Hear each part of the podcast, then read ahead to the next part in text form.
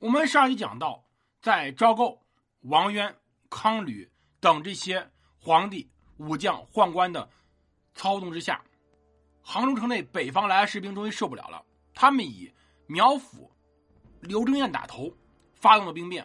而这兵变最搞笑的是，一开始的时候，赵构、宰相们，包括王渊等人是知道这个事儿的，就他们知道这苗刘二人要发动兵变，但是竟然没有做好安排。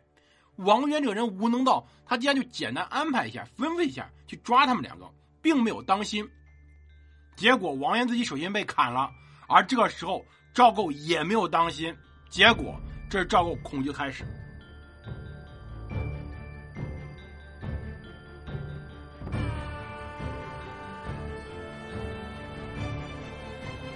欢迎大家收听蒙头读书，大家好，我们，这里是我们战争史，我们来接着讲这场苗刘兵变。王渊被砍以后，一大堆的士兵把皇宫给围了。赵构呢，当然觉得，哎呀，这个事儿没有那么麻烦，对吧？他们之所以敢进皇宫，是因为像康吕这些太监太坏了，他们要砍他而已。所以赵构见了这些士兵的时候，并不觉得很危险。到中午时候见了这些士兵，当时一大批御营卫士以及一百多个人人头。赵构呢说：“让苗阜、刘正彦出来觐见。”苗刘出来以后，三呼万岁，跪倒磕头。这事赵构觉得哎还好，无非是一场小意外而已。结果呢，苗阜等人开始说：“说皇帝您呐，赏罚不公，信任太监，军人有功不赏，太监推荐的您都答应。结果现在黄潜善、汪伯彦把国家败坏到这种程度，竟然没有被流放。王渊做这么多错事竟然还能升职。”那我们已经杀了王渊，也杀了宫外太监，请您交出康吕等人，我们把他全杀了，向三军谢罪。这时候等于说彻底掀翻赵构老底儿，赵构什么都不是了，等于赵构这个时候呢，还在想着拖延呢。但此时赵构没有意识到一个问题，到现在这些兵已经杀这么多人了，他们不可能再留下赵构了。他们直接问：如果钦宗从北方回来，您算什么呢？哎，这话就麻烦了。这赵构心里面最危险一个问题，就是赵构本身的德位有点问题的。按理说，皇帝还是钦宗或者徽宗，无论如何轮不到他老九啊，他是老几啊？他最后经过商讨是怎么样呢？决定由孟太后，也就后来上谥号为昭慈圣宪皇后这位太后，她是谁呢？她是宋哲宗的老婆，也就是宋高宗的伯母。她因为之前被废了皇后之位，是个废后，所以金人没有掳掠她，她反而活下来了，逃到南方，由他临朝听政，并且要求宋高宗退位，退给谁呢？退给他的儿子，当时只有两岁的魏国公赵夫，让赵构禅让。当时孟太后是非常硬气的，不答应，因为孟太后性格可能受到她老公的影响，非常硬气，不答应。但问题是现在人家有刀，人家有兵，容不得你不答应。而这时候有关键人物登场了，他是谁呢？他是当时的一位宰相朱胜非。朱胜非一开始表现的非常懦弱，让苗刘二人对他疏忽了这个人，觉得这个人没什么本事。所以呢，随后朱正飞便跟当时苗刘二人谈判，说呀，这样吧，那现在皇帝呃退位禅让也可以，但是呢，你们一定要对他像禅位的宋徽宗那样，要供需丰厚，而且让位之后，事情要由太后临朝。清政以及要由继位的右军处置，实际上就由太后看家。下诏完毕后，部队要回营，而且约束军士不可强烈放火，不可骚扰百姓。随后赵构便下诏逊位了，还真的逊位了。随后呢，便有了一个诏书啊，自继位以来，强敌欺凌都是因为自己而来，不忍生灵涂炭，宣布退位，希望敌国能休兵和好。原话这样的：朕自继位以来，强敌侵凌，远至怀殿。其意专以朕功为言，朕恐其兴兵不已，枉害生灵，畏天顺人，退避大位。朕有元子，欲得东宫，可即皇帝位。恭请隆佑太后垂帘同听政事，庶几消弭天变，慰安人心。敌国闻之，息兵将好。这话就已经说到份上了。当时苗刘二人呢，也确实还行，但是当时朱正非下去送诏书的时候。苗阜手下的王君甫对朱胜非说：“呀，你听好啊，这苗刘二人啊，二将忠有余而学不足耳。忠有余这就不说了，他家有什么忠心啊？都造反了。但学不足啊，就说明白一个事儿：这俩人是草包，没什么脑子。那你看苗刘二人机会又干嘛呢？首先想改元这些迁都金陵，改元呢后来只能改元为明寿，当然大家都没听过这个年号。那金陵呢离江北太近了，拒绝了。朱正飞知道这俩人是草包，便周旋于叛军太后之间，迷惑了以苗父，而且给自己争取了单独见太后权利，又想策反苗阜手下王世修、王君甫等。苗阜当时主要在杀宦官，而且又企图以士兵代替金军守卫圣宫。甚至想把赵构赶到南方去，都被朱正飞给阻止了。而当时呢，有个现实什么呢？之所以苗刘能成事儿，最主要野战军都在外面呢。岳飞这时候还不是最主要的，最主要谁呢？是韩世忠、刘光世以及张俊这几个人。当时呢，给他们几个长了官，韩世忠为御营史史司提举，刘光世本人就世袭衙内，没有提官。张俊为秦凤路副总管，让他们带着兵立刻启程回西北老家去，所有人不准靠近杭州。这个时候，很多人开始发现不对了。实际上，当时有两位张俊啊。首先，一个三点水的这个俊，他是个文官，考中进士了。我们称他为张俊，张德远，因为他字德远嘛。另外一个张俊是单人旁这个俊，他字伯英，他是个武将，他与刘光世、岳飞、韩世忠并称为中兴四将。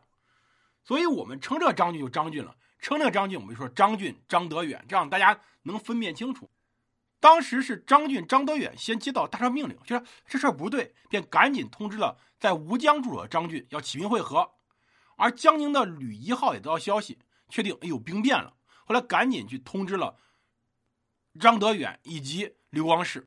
这张俊、张德远立刻在平江，也就我们所说的苏州起兵，约刘光世、吕一号会合，并且派当时的使者到杭州去，去迷惑敌人，希望能够让赵构复位。我们要讲啊，这个时候。苗刘两人过做的事很离谱啊！他俩这会觉得江山已经可以享受人生了，给自己搞了个节度使的头衔但是他们在干嘛？他们在当曹操啊！我们要仔细想想，挟天子以令诸侯这事儿看起来很牛，但我们要知道实际上很危险的。曹操他当时能做，有个原因是汉献帝的所有威风全部被董卓给扒得一干二净了。汉献帝到他手上的时候是个空壳皇帝。所以曹操可以挟天子以令诸侯，但即使这样做，他也遇到过很多风险，他也是如履薄冰、谨小慎微的。而这两个大头兵，这两个军官根本没有那种战略眼光，他们就觉得，哎呀，我这边已经做完了，手下人会听话，所以呢，我们可以安安稳稳的过富贵日子。但他们忽略一个问题，在杭州以外有太多人能力比他们强，威望比他们高，官职比他们高的，所以他们这个位置根本坐不下去。对于这些大臣来说，不应该把他们赶走，而收拢起来控制，给封个官职，这样才是相对好的。所以在这种情况下，我们说的张俊、张德远，包括将领张俊，包括刘光世、韩忠等人都开始动起来了。这时候，张俊、张导演作为文官，他统帅几个将领，他还发现个问题啊：我要渡江，要突袭杭州，我就要造船。他赶紧秘密造船，但造船途中间，这苗刘二人不也不是完全傻，也发现不对，就赶紧给张俊封官，就张俊、张导演封官。怎么封呢？赶紧把他提拔为礼部尚书，让他带平江兵马前来杭州述职。这时候他想起来这样做是对的。结果这个时候，张俊、张导演官儿，哎，我留下，但是呢，不好意思，没回去。他当时呢，派着将领张俊带着八千士兵到吴江驻守，切断了杭州的出兵方向。双方即将作战，而这时候韩世忠出面了。其实啊，这个时候。苗刘二人有个方案，就是这样吧。你看韩世忠带兵嘛，对吧？那我能把韩世忠的老婆孩子给控制起来。其实最关键的老婆就是他的妻子梁氏，也就我们所知道的梁红玉。抓住梁红玉，抓住他儿子，来逼韩世忠投降。这个时候朱胜飞出来了。朱胜飞觉得，哎，韩世忠是可靠的。但是如果把这个他的把整个国家安全套在他个人可靠这个事上，太不可靠了。不能把整个皇帝安全、把国家的安危定在一个人的忠诚身上。所以他要帮一把韩世忠，朱胜飞开始大忽悠了，说什么呢？你看啊，你应该团结更多的人，你不该把韩世忠变到自己的对立面上。你如果说把梁红玉把他儿子给控制起来，那简直是把他往死路上逼。你看，你跟韩世忠都是大头兵出身，你们两个有很多事情是很像的，你们应该团结起来呀，应该一起做事情。你完全可以给梁红玉一些好处，让他去替你给韩世忠带话嘛。什么好处呢？啊，比如说给他一个安国夫人头衔怎么样呢？朱正飞就靠着纯忽悠，让苗刘二人放走梁红玉。他最后走的时候，他感叹一声啊：“二兄真无能之辈，这俩货真蠢呐！”而梁红玉，我们知道，梁红玉擂鼓战金山，这跟韩世忠就不是夫妻问题，而是朋友，而战友啊。他直接把杭州城的所有消息，以及孟太后、以及赵构、以及对秦王部的要求全部带来了。这时候，统帅的张俊、张德元很满意。哎呦，皇帝安全，太后安全，唯一的皇子赵福也安全，虽然是个假皇帝，所有人都安全，这就好办了。到最后，苗刘发现事儿不对，只能想一招，什么呢？加韩世忠为定国军节度使，加张俊那个武将张俊为武宁军节度使，主管凤阳府。宣布张俊、张德远阴谋叛国，贬为黄州团练副使，郴州安置。等于说，把统帅张俊、张德远和张俊、韩荣等人彻底分裂开，把他们拆开来算。而且呢，派了苗阜的弟弟苗玉、马柔基等人率兵重兵据守临平，在这里呢，阻挡秦王部队进京。这个时候呢，你看苗刘两个人就开始有脑子了，都要有点想法了，但这个想法晚了。而这边张俊、张德远隔天就有消息了，随即和刘光世、张俊、韩世忠联名传檄天下，秦王从平江大举出兵来讨伐苗刘。而苗刘这时候慌了，没错，他这个时候没没办法了，他接受了当时朱胜飞等人的提议，率百官再请赵构复辟。随后，太后下诏还政，皇帝复大位，所以呢，随后才会尊太后为隆佑皇太后。而且呢，恢复了当时由苗府所尊立的右军赵福为太子。其实没有选择，他就是一个儿子，立他为太子很正常。而且任他为淮西知事使，刘正样为淮西知事副使，把他们赶出朝廷，而且恢复了建炎年号。这最后最搞笑的是苗刘两人的下场啊！这连下场觉得还是不放心，就请皇帝您赐我个免死铁券吧，这样子不追究我们责任。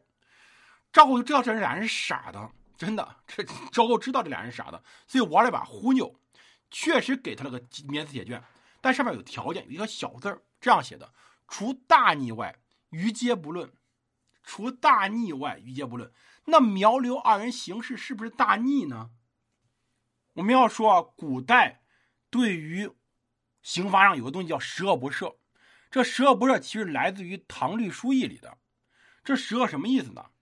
头条谋反。就危害封建王朝统治，第二叫谋大逆，就谋毁宗庙、山陵及宫阙；第三叫谋叛，背国从伪；第四叫恶逆，就是殴击或者杀死祖父母、父母，杀伯叔父母、姑兄姐外祖父母、老公、老公的祖父母、父母；第五叫不道，不道就灭绝人道，比如说杀人家全家，或者说杀人家时候用了非常残忍的手段。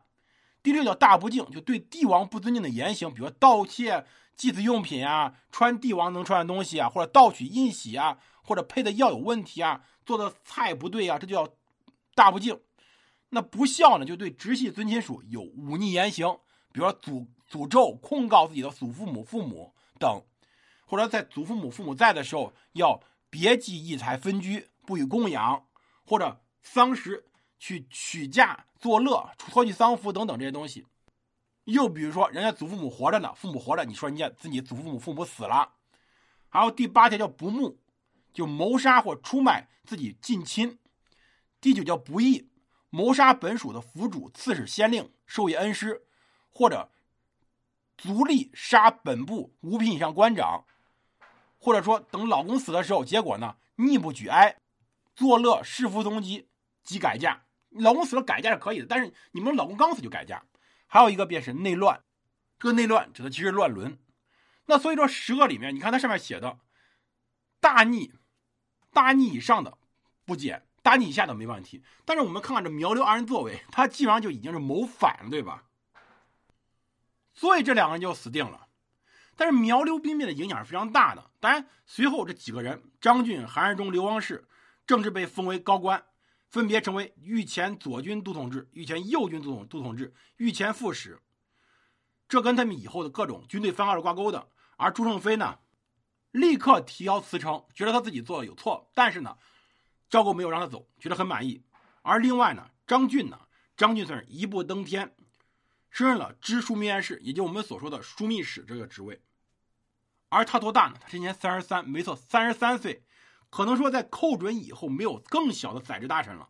而他呢，宣抚川陕许便宜行事，他成了四川、陕西两地的主持人，军政大事他可以随意决定，权力极大。当然，这两个地方非常乱就是了。但更可怕的是，这场苗刘兵变直接影响了几件事情。第一件事情，对于当时的赵构来说，他彻底心里不安全了，这第一点大事情。第二件事情什么呢？第二件事情，对于当时赵构来说，他的儿子赵福由于兵变中受到惊吓，一病不起，不到三岁便病逝了。赵构本人我们说了，在扬州时候因为受到惊吓，他本人没有生育能力，而他唯一的儿子又病死，导致赵构是没有儿子的，没有儿子，并且以后生出儿子，这对一个皇帝是最至关重要的问题。某种意义上来说，赵构在这件事情以后，给人感觉他心理变态了，他过分的恐惧了。后来整个王朝，乃至于后来岳飞的下场，都跟着苗刘兵变有很大关系。他开始激励地方所有的军将，这场兵变就已经决定了随后岳飞的命运了。感谢各位收听，我们下集来接着讲我们的故事。